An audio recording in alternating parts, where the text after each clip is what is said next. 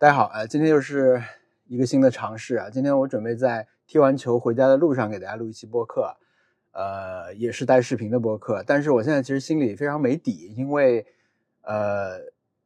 视频和音频都有可能会出问题，都会有可能质量不高啊。但是我其实每次踢球回回家路上，我都觉得这个这个时时段啊，很适合录个播客，因为是我自己开车嘛，然后呃。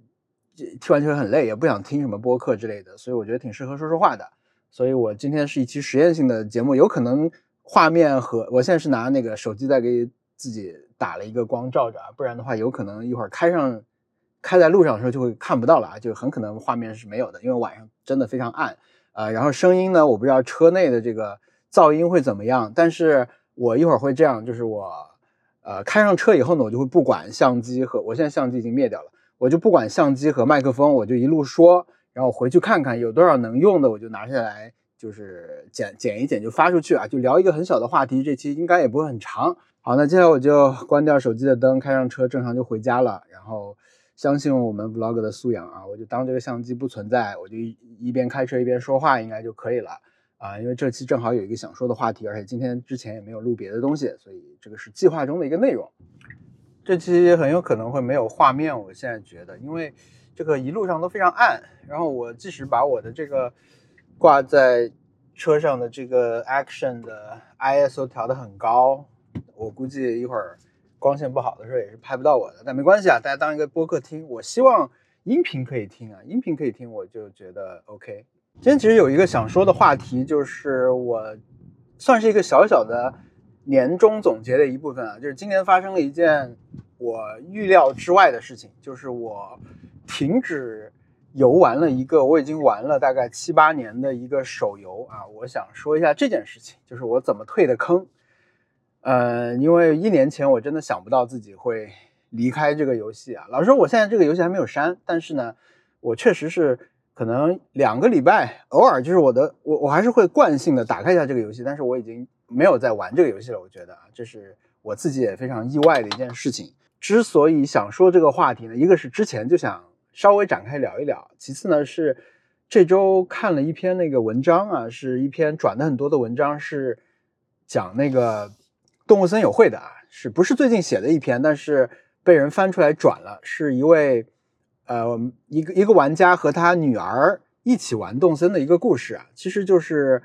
呃，也很简单，就是说他们这个玩家他开始玩的时候呢，我觉得他是以一个正常的，我觉得一个正常成年人有点体验这个游戏、体验产品啊、观察的角度去玩的，就是啊，可以做这件事，可以做那件事啊，东碰碰西碰碰，大概弄清楚以后，可能就没怎么玩。但是后来他女儿也开始玩呢，他就意识到，他们他他们俩就意识到这个，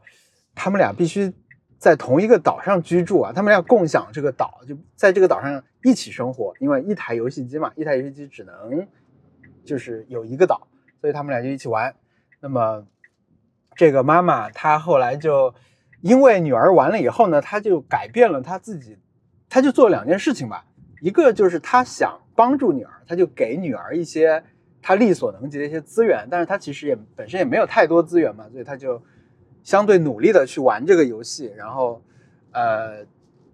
得到了多少东西就给给女儿，就是这样。还有呢，就是他观察女儿在岛里的这个行为，因为他们俩好像没有一块玩啊，但是呢，就是他可以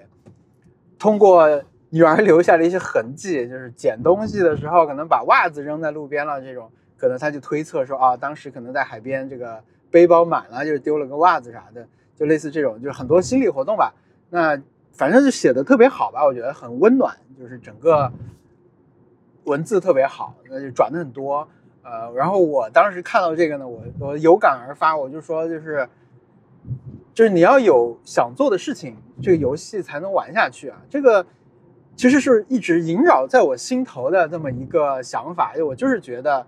玩游戏好像就是得这样，你你你要有一个目标，你才能玩下去。那这个跟我今天想说的。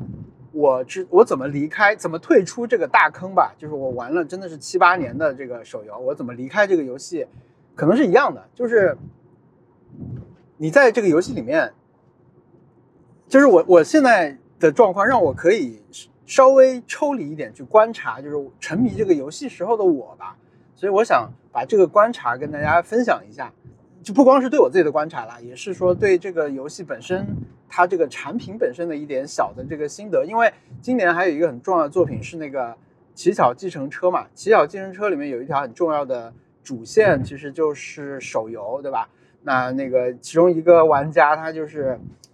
抽一个抽一个渡渡鸟啊，就是那个变成了他的一个怨念，然后就导致了后面很多的故事。呃，当时我觉得那那一集《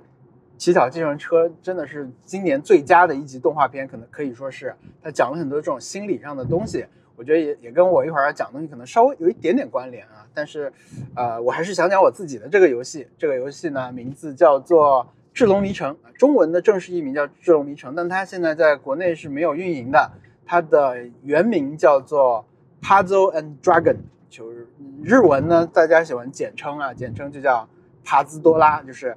Puzzle 就是帕兹鲁，呃，Dragon 就是多拉贡，所以就是帕兹多拉，就是它的一般就这么叫它。然后这个游戏，嗯，它最近就它有一些出圈行为吧，就是它的代言人不是代言人，就是。他，呃，就是二宫和也是这个游戏的忠实玩家，就是这个游戏他本身就很喜欢玩，然后阿拉西本身以前也是帮他们演过很多广告，然后现在二宫和也也经常帮他们做广告，已经今年已经做了好几个那种系列广告了。他本身是忠实玩家，还上过他们这种运营的这种直播活动。最近那个花束般的恋爱里边啊，就是上班的男主角也在那玩那个游戏。啊，就是被称为消消乐，被一些评论称为消消乐，就有点看不上这个游戏的感觉。那我作为游戏玩家本身呢，就就觉得有一点被低估了。这个游戏不只是消消乐这么简单啊。那么我稍微的介绍一下这个游戏啊，不会讲太详细。嗯，因为如果展开讲的话，它首先这个游戏是一个运营了今年可能已经九周年了吧？今年二月份它是九周年的一个纪念，然后。到二二年可能就已经十周年了，好像是十周年，反正是非常长寿的那么一个手游。然后这种手游啊，在日本呢，它是被叫做社交游戏啊，它叫 social 啊，就 SNS game，它不是叫手机游戏，它不叫 mobile game 啊。然后其实有一点吊诡的就是，这种游戏它本身其实并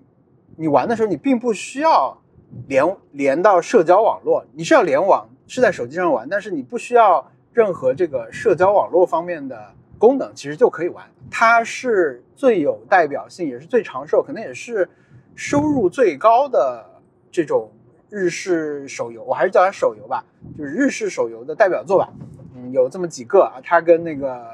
呃怪物弹珠，呃，还有可能可能还有别的，但是智龙迷城跟购物弹珠可能是最有代表性的两个吧，我觉得。呃，然后白猫啊什么那些可能都没有他们长寿。然后这个游戏呢有两个层面可以讲，一个就是它的系统层面吧，我现在也不用展开讲，因为我觉得他们我不知道具体是谁开创了很多的东西啊，啊，但是其实这一套系统可能在不光是日式手游，不光是日式游戏，可能很多游戏现在都用的是这一套系统，啊，我觉得它可能就是比如说它的故事不是那么的重要，它不是一个说我们像一些传统的 RPG 一样讲很很很。重要的这种剧情它没有，但是它有角色，它的角色很重要，角色构成了这个游戏的这种最重要的、最鲜明的特点吧。当然，它可能后期会补一些故事进去，但是总的来说，它故事不是那么重要的。你就是有有角角色，然后组队，然后打本，大概就是一个这样的模式，这是它一个底层的一个逻辑。还有呢，就是它的战斗系统吧，就是说你得打本啊，就是你你有了队伍，你有了角色，你得去。战斗对吧？它的战斗呢，呃，是一个我觉得可以说可以说是消消乐，但是我觉得它是一个带战斗的一个消消乐，就是它是带动作性的一个消消乐吧。我觉得它更比起这种休闲的什么三消游戏，它更像一个动作游戏，因为它是一个，嗯，它的基础还是三颗连在一起可以消，但是呢，它的特别之处就是它的开创之处吧，就是它。是一个不是一般的消消乐那样可以让一个珠子移动一格的这种玩法，它是在一定时间之内啊，初始的时间是四秒，后来变成五秒，就是五秒钟之内，你的手按住一个珠子，这个珠子可以在这个盘面上任意的去移动，这样呢就可以让盘子里的珠子排成一个新的秩序啊，就你往左移一格，那你左边那个本来的珠子就会往右挪一格嘛，就是走出一条线路。那么你在这个一次移动一个回合之后呢，就会，呃，就会就会开始计算你连成了几串珠子，那么就会有连击，对吧？然后有各种属性啊，这些东西就来了。所以我觉得这个游戏它之所以吸引我，是因为。它的动作性这方面的东西，因为我我没有玩过其他的这样的游戏，就是它真的是一个集合了你要思考，就是你要现在要去做一个怎么样的一个盘面，或者是你要组队，对吧？你要获得这些角色，就是那些那些吸引人吸引人的元素之外呢，你要有你要有本事能够在这个是你的回合里面打出你想要的这个。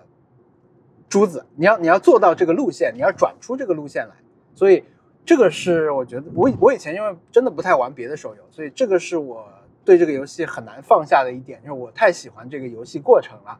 所以我以前就玩了好多年啊。最开始跟我身边的几个朋友玩，后来呢就开始也开始去看，就这这这就要说到它的。社交网络的这一面了啊，就是它本身玩它不需要社交网络，但是它的一切都依附在这个社交网络上，因为你开始玩这个游戏以后，你就要去获取这个游戏的情报，然后你要去学别人怎么打，你要去分享你的你怎么打，还有就是你分享你获得了什么角色等等，所有的这些东西全部是在社交网络上的。在国外的话，可能就是大家就在 YouTube 上面去传这些东西，就有有这种职业玩家，他们就是靠。做这个游戏的实况就可以那个获得很多的观看，还有呢就是，呃，国内的话可能就是发贴吧呀，就或者是群里面啊，大家就是共享你在这个游戏里面的这种成就感等等这些东西。对，所以我觉得我基本经历了整个的身边朋友一起玩，后来他们不玩了，我就去，我就我觉得这个游戏必须得去找找到朋友一起玩，所以，嗯，我我看那个。的时候我就特别有感触啊，就看那个，呃，骑小计程车的那个田中革命的时候，我就特别有感触。我觉得这种游戏它的，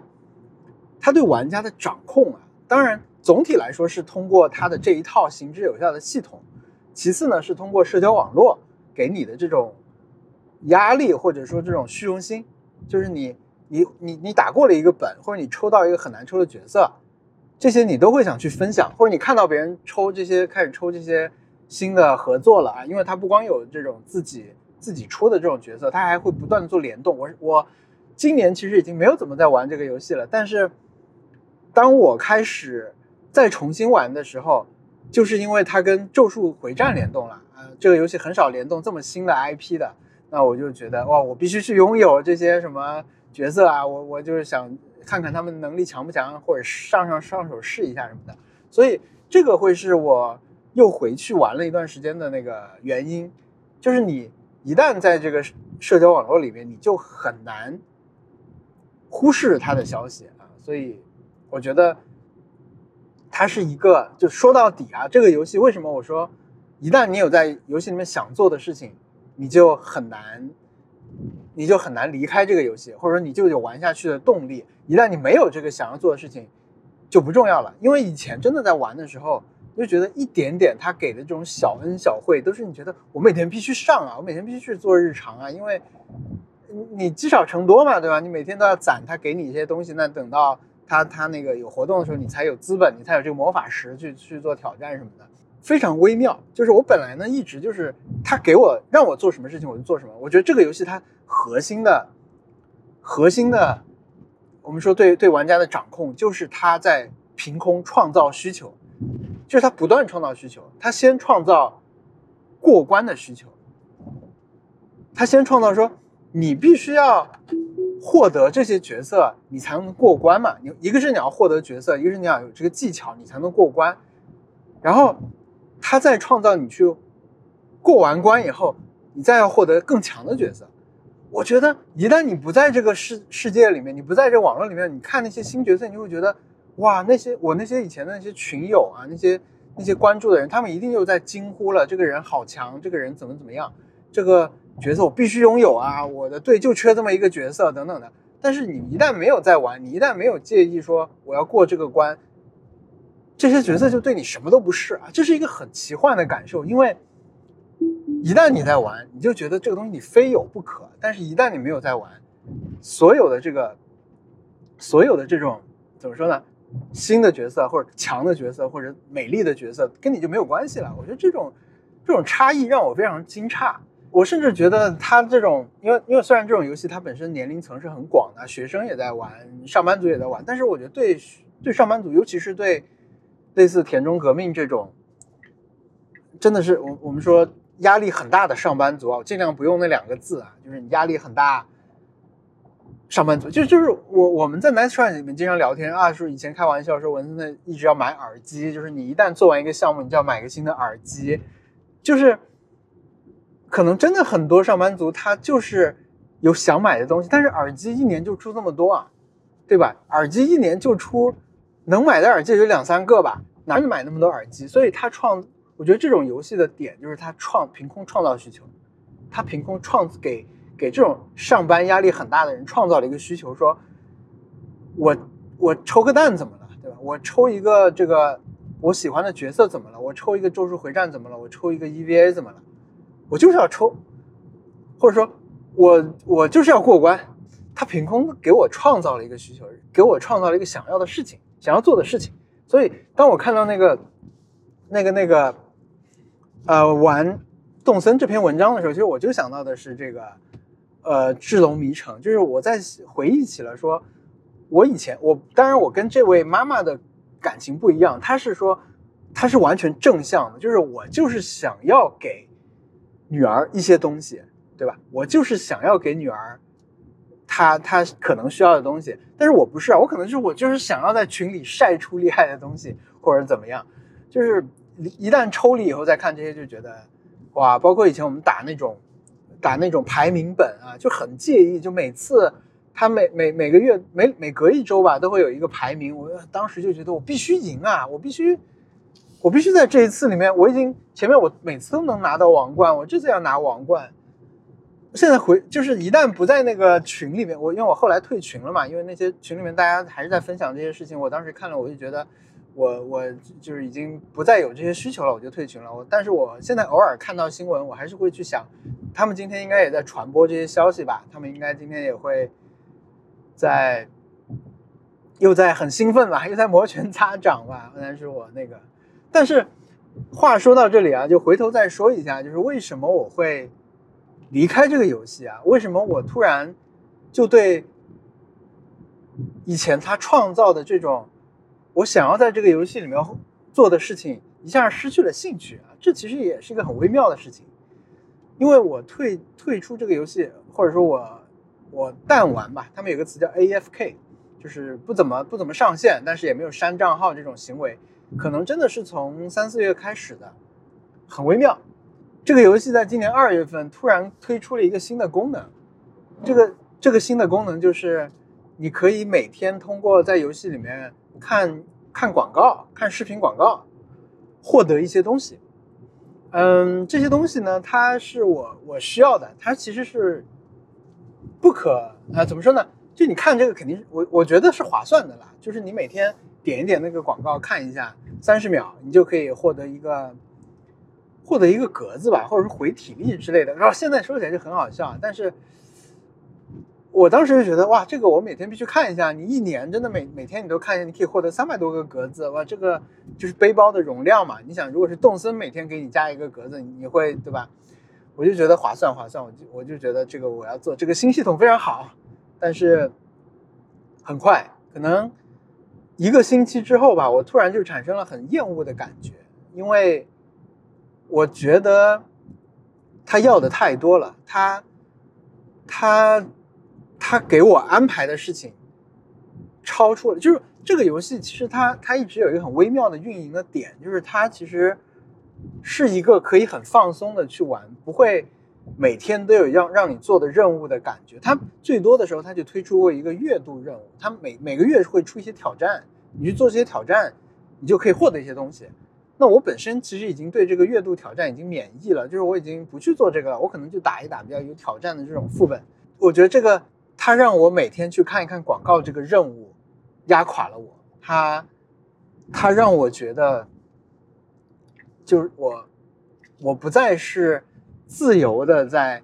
追寻一些我想要从这个游戏里面。感觉就是我我我的自控力很强，就是我做这件事情是完全是出于我现在主观的，我可以玩会儿游戏，我就是喜欢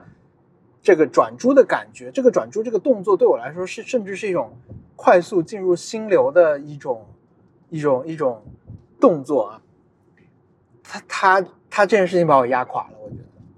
我我不排除我明年等到十周年的时候再回去玩的。这种可能性啊，但是我我现在还是觉得很幸运，就是说，起码在今年下半年，我能够跳出来看之前那种很沉迷的那个状态里面，我自己的那个心态，就是说，当时一直觉得啊，我我这个星期一定要完成的这个任务，对我来说真的是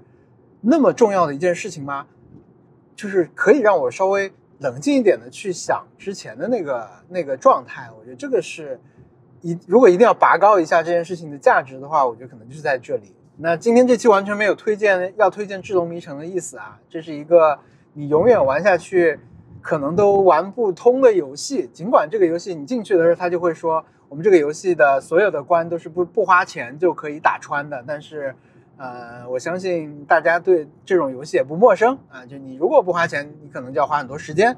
或者你要磨练很多的技术的。这个是守恒的啊，这个就不展开讲了。但是，对我觉得今年的对我来说一个很成就感、很有成就感的事情，就是我看清了曾经很沉迷这个手游，呃，智智龙迷城的自己，然后算是脱坑了吧？好吧，我下一个出口就可以回家了。谢谢大家的陪伴。那今天这期视频和音频我都有点没底，但是我尽量放出来，也欢迎大家在。评论里面来跟我分享你那个今年小有成就感的一件事情，好吗？我们下期节目再见，拜拜。